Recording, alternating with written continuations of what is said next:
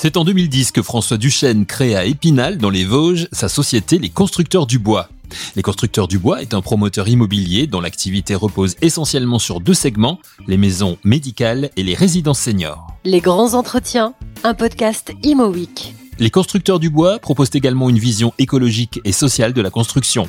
Anthony Denet, journaliste pour ImoWeek, a rencontré François Duchesne qui revient sur l'ADN des constructeurs du bois. Les constructeurs du bois sont, une entreprise de promotion immobilière qui est essentiellement orientée autour de la construction en bois. C'était notre objectif principal. Aujourd'hui, nous l'avons atteint à 100% puisque nous bâtissons tout en bois. Euh, bien sûr, quelques fondamentaux en béton, euh, que sont les rez-de-chaussée et les dalles, bien sûr. Mais euh, aujourd'hui, on travaille sur l'habitat, le tertiaire, le commerce. Et nous venons même de, de, signer un premier dossier dans l'enseignement. Nous, nous, allons faire un lycée tout en bois. Vous développez également des écoquartiers, notamment euh, un que vous allez euh, bientôt euh, construire du côté de Épinal. Est-ce que vous pourriez nous en dire un petit peu plus justement sur ces écoquartiers? En quoi consistent-ils et que comprennent-ils justement? En fait, ils regroupent tout ce qu'on sait faire en matière d'immobilier. Et nous sommes arrivés à à retravailler sur l'homme et sur l'habitant euh, et sur l'ouvrage. Donc en mêlant tout ça autour du concept environnemental et de la construction en bois, nous retravaillons sur des ensembles immobiliers complets, intégrant des espaces ludiques bien sûr, les espaces partagés qui sont assez importants pour la vie de l'homme, et après le bâti. Euh, je dis toujours après le bâti parce qu'on travaille déjà sur l'environnement, sur l'homme et après l'habitat. Et dans ces écoquartiers, on retrouve systématiquement du logement qui peut être social ou, euh, ou de logement à l'accession. On va retrouver euh, de la résidence gérée qui peut être de la résidence senior ou de la résidence étudiante. On y, on y mixe aussi un peu d'activité avec des, du tertiaire ou de la maison médicale. Et dernièrement, on se développe sur la petite enfance avec la mise en place de crèches et d'espaces ludiques dans ces quartiers. Ce sont vraiment des quartiers qui regroupent plusieurs activités. Vous pensez justement que la mixité est quelque chose euh, d'essentiel aujourd'hui, du moins que c'est une véritable recherche euh, de plus en plus prégnante de la part de une partie importante de la population. Oui, ça va de pair avec notre concept. Et puis, on ressent que ces lieux de vie dans les communes sont, sont recherchés. Euh, on recrée euh, des espaces, des quartiers, justement. La notion de quartier est, est importante chez nous parce qu'on on, voit bien que les gens adhèrent par rapport à un environnement, un quartier, une idée de revivre ensemble et de, de repartager des moyens, soit des moyens de transport, des moyens de, de, de loisirs euh, et des espaces de vie. Quoi. Vous êtes une entreprise responsable d'un point de vue euh, environnemental. Vous l'êtes également d'un point de vue de, notamment avec des services de réinsertion. Euh, est-ce que vous pourriez m'expliquer un petit peu en quoi consistent ces services de réinsertion des personnes que vous faites travailler parfois justement dans cette dynamique d'une économie très circulaire. circulaire? On profite de, nos interventions dans, ces quartiers qui sont souvent à la base de d'anciens quartiers que l'on déconstruit. On profite de la déconstruction pour favoriser euh, le, réemploi des matériaux, bien sûr, mais également la réinsertion, parce que ce sont des métiers où on ne trouve pas d'intervenants. Donc c'est le lieu idéal pour euh, euh, travailler sur les travailleurs exclus du système, où on peut, par des associations, leur redonner goût au travail par des tâches qui sont qui nécessitent peu de qualifications hein, pour faire la déconstruction, mais par contre, euh, de l'ordre, une rigueur de travail, des rigueurs en matière de sécurité, parce que la déconstruction, c'est quand même assez dangereux. Donc, euh, il faut quand même retrouver une certaine rigueur au travail. Et, euh, après, on arrive à, à, retravailler sur ces, sur ces environnements-là où on favorise donc la réinsertion. Mais c'est pas un tout. Après la réinsertion, il y a également la, la, réutilisation des matériaux, la seconde vie des matériaux. Donc ça, c'est important aussi. Et c'est également quelque chose qui peut être donné à des personnes moins qualifiées et qui nous permet aussi de travailler sur l'homme et la remise au travail des, des personnes comme votre nom l'indique, vous êtes spécialisé dans le bois. Euh, c'est une matière, du moins c'est un matériau qui a le vent en poupe, euh, en tout cas notamment dans une volonté de démarche euh, environnementale. Le bois est assez intéressant et pourtant on a l'impression qu'il n'est pas encore suffisamment utilisé en France. Qu'est-ce que vous pourriez nous dire sur, ce, sur cette matière, sur son utilisation, sur ses vertus et sur peut-être les marges de progression du marché français quant à son, à son utilisation? Tout est magnifique dans le bois. Je ne pourrais dire que ça, non. On, a l'avantage d'avoir déjà sur l'aspect normatif, euh, effectivement, la capacité de, répondre d'autant mieux que n'importe quel matériau sur l'ARE 2020 en matière de, matériaux biosourcés. Donc, c'est le débat essentiellement sur le carbone. Donc, le bois est quand même en première place. Après, on travaille bien sûr avec la nature, des éléments naturels. Et notre marge de, progression est assez importante puisqu'on doit représenter à peu près moins de 10% de la part de marché. Je crois qu'on était à 7 ou 8. Donc, euh, mais on a, me semble-t-il, doublé notre part de marché en 10 ans. Donc, on a une vraie marge de progression sur notre mode constructif. Et en plus, on est un pays où on a la ressource, donc on n'est pas inquiété par la, matière première, contrairement à d'autres. Alors justement, vous parlez de ressources. Euh, la France euh, est présentée comme le pays possédant la quatrième surface de forêt en Europe. Et paradoxalement, on a parfois le sentiment que le bois n'est pas directement réutilisé en France, qu'il est parfois importé, que l'on exporte justement du bois venant de d'autres pays. Euh, c'est le cas du bois, c'est également le cas de d'autres matières. Et est-ce que vous pensez justement que euh, la France a la capacité de faire mieux de ce point de vue-là, comme vous justement en travaillant plus sur une économie locale et en essayant justement de travailler davantage les matériaux comme le bois sans les faire euh, exporter, surtout que c'est une matière que l'on possède en France? Je pense qu'on a un vrai débat de réindustrialisation dans notre filière, c'est clair. on a la matière, on l'exporte énormément et ça c'est un drame. Mais euh, on a le savoir-faire, on a donc je sais pas ce qui marche pas dans le rouage, mais en réalité euh, on doit pouvoir retravailler d'une manière intense la forêt et euh, l'utiliser encore plus dans le bâtiment. Et du coup, ce sera une chaîne de valeur qu'on va créer d'un bout à l'autre, de la forêt jusqu'à l'habitant, en passant par les exploitants, les transformateurs et tout. Mais euh, on souffre peut-être d'un problème d'industrialisation ou d'un problème de formation ou, ou, de volonté, euh, je ne sais pas. Mais il y a effectivement un trou dans la raquette, là, on peut dire ça, parce que on peut pas ne pas être un des premiers pays exploitants de forêt et ne pas être le premier en construction bois. Et il est normal de parler de bois avec François Duchesne, fondateur de la société Les Constructeurs du Bois. La France, donc, qui souffre d'une mauvaise exploitation de son bois, malgré sa position favorable sur le sujet, et malgré le plan de relance de 100 millions d'euros annoncé par le Premier ministre Jean Castex en 2021. Que pense François Duchesne de ces mesures? Sa réponse au micro d'Anthony Denet.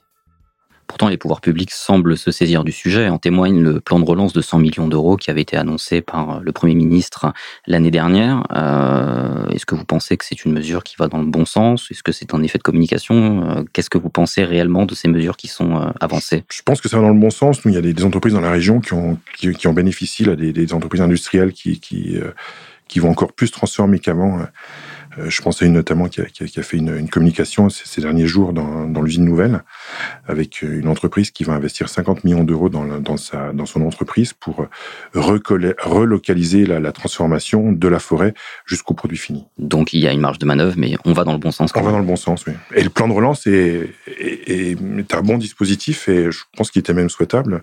Dommage qu'il ait fallu le Covid pour en arriver là, mais euh, mais je pense que c'est très positif. Et vous, du côté des, des constructeurs du bois, euh, a priori, vous avez comme objectif de réaliser 30 millions d'euros de chiffre d'affaires d'ici 2025, donc un objectif euh, très ambitieux. Par quoi justement ça va se matérialiser? Quels sont vos objectifs? On va peut-être commencer par le court terme, avant de savoir un peu sur le moyen, sur le long terme. Quels sont vraiment les objectifs, on va dire 2022-2023, euh, notamment les projets les plus emblématiques que vous souhaitez mettre en œuvre? Euh, Est-ce qu'il y en a quelques-uns vraiment qui vous viennent à l'idée, qui sont un peu emblématiques de votre démarche euh, actuelle? C'est vraiment cueillir le développement de ces dernières années et, d'arriver vers la mise en place de nos éco-cities, qui sont les éco-quartiers by LCB, on se plaît à le dire. C'est-à-dire qu'on fait des vrais écoquartiers, hein, la prétention de dire comme ça, avec euh, une charte qu'on s'est imposée euh, qui, est divisée en trois points. L'environnement, l'homme et le bâtiment, qui reprend tout ce euh, ce que l'on doit trouver dans un écoquartier et c'est ça qui a fait mouche ces dernières années. Et on arrive aujourd'hui dans le démarrage du premier écoquartier qui est en phase de semi-livraison pour une partie euh, sur Épinal. Et cette année, on va ouvrir trois autres chantiers qui sont significatifs. Un sur Nancy, euh, un sur euh, la frontière luxembourgeoise et un autre sur Épinal qui sont des gros dossiers qui, qui, correspondent à la philosophie des constructeurs du bois et aux chantiers de demain. Et c'est avec ça et grâce à ça et sur ce business-là qu'on va tendre vers les 30 millions d'euros. Et plus à long terme, est-ce que vous avez un développement peut-être euh, ciblé, je ne sais pas, sur l'international ou est-ce que pour l'instant c'est des choses euh, auxquelles vous ne pensez pas? Enfin, vraiment, si on se projette sur du long terme, peut-être sur les 10-15 prochaines années, est-ce qu'il y a des choses... On va déjà sortir de la Lorraine euh, d'une manière assez, assez rapide, euh, enfin le Grand Est maintenant. Euh, on va, on a créé une agence dans le Var, donc c'est le, le, premier développement qu'on va mener. On a quelques quelques touches euh, dans la région bordelaise et lyonnaise. Et on va déjà essayer de développer sur le, au niveau national ce qu'on sait faire. Euh, et ça, c'est du court et moyen terme. On va dire que dans, dans, deux à cinq ans, on sera présent sur ces, régions-là, ces départements-là. Euh, et on va essayer de consolider ce niveau national, hein, international, on verra. Quel retour vous avez justement de la part des, pouvoirs publics? En parlait justement. Euh, est-ce que c'est une démarche, euh, notamment en Lorraine, dans les Vosges, est-ce que c'est une démarche sur laquelle vous avez des retours très bon Enfin, je veux dire, est-ce que ça suscite de l'intérêt et, des, et de l'enthousiasme de la part des, pouvoirs publics justement qui sont un peu aux prises avec ces données environnementales essentielles? Quels sont justement ces retours? Nous, nos contacts dans les communes sont les élus. Et là, effectivement, on a un bon retour. Il y a soir deux camps visite de chantier avec une équipe municipale. c'est ce que les, les élus veulent pour leur commune. Euh, donc euh, notre mode constructif est, très bien accueilli. Au niveau du pouvoir public, nous, on est promoteur, donc on n'est pas vraiment ciblé dans la, dans la démarche industrielle. On est nous sommes les utilisateurs de, tout ce qui va bien se faire, euh, tout ce que les pouvoirs publics vont pousser dans l'industrie, mais on, on restera opérateur. Mais c'est vrai que chaque projet nécessite un échange avec la collectivité et les élus, et on est toujours bien accueillis. En octobre 2020, les constructeurs du bois ont fait leur entrée en bourse. À quoi répond cette stratégie? C'est la question qu'Anthony Denet a posée à François Duchesne, fondateur des constructeurs du bois. En 2019-2020, on a préparé l'avenir parce que le métier de l'immobilier, c'est un métier à long terme. On savait très bien ce qui allait se passer dans les 3 à 4 ans qui, suivaient. Euh, et donc, on, avait structuré l'entreprise pour aborder euh, le développement financier, le développement de la structure financière de l'entreprise. Donc, euh, c'était un choix.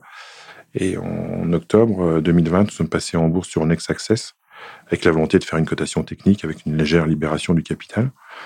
Et on a fait notre petit parcours de 2020-2021 qui s'est assez bien passé. Et vous souhaitez continuer justement sur cette voie? Est-ce que vous avez d'autres projections d'un point de vue euh, En fonction de notre développement et de notre chiffre d'affaires, on a effectivement des prévision à court terme sur un transfert sur Next Gross, euh, qui correspond à nous à l'aboutissement de notre première démarche euh, boursière, euh, dans une idée de restructurer une fois de plus le capital et l'équilibre financier de nos comptes pour aborder euh, ce transfert vers, euh, non pas la bourse, mais vers un niveau de chiffre d'affaires de l'ordre de 30 millions d'euros dans 2025. Et ce qui est intéressant, justement, c'est de savoir quelle est la perception des investisseurs, justement, concernant, euh, concernant le bois et, et ces différentes matières.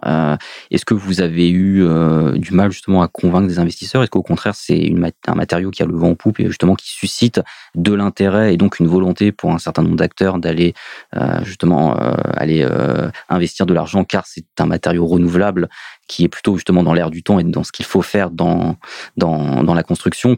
Quel ressenti vous avez eu justement sur, euh, sur la perception qu'il y a eu? Euh, Moi, je pense que le ressenti est bon. On témoigne notre progression boursière en un an et demi.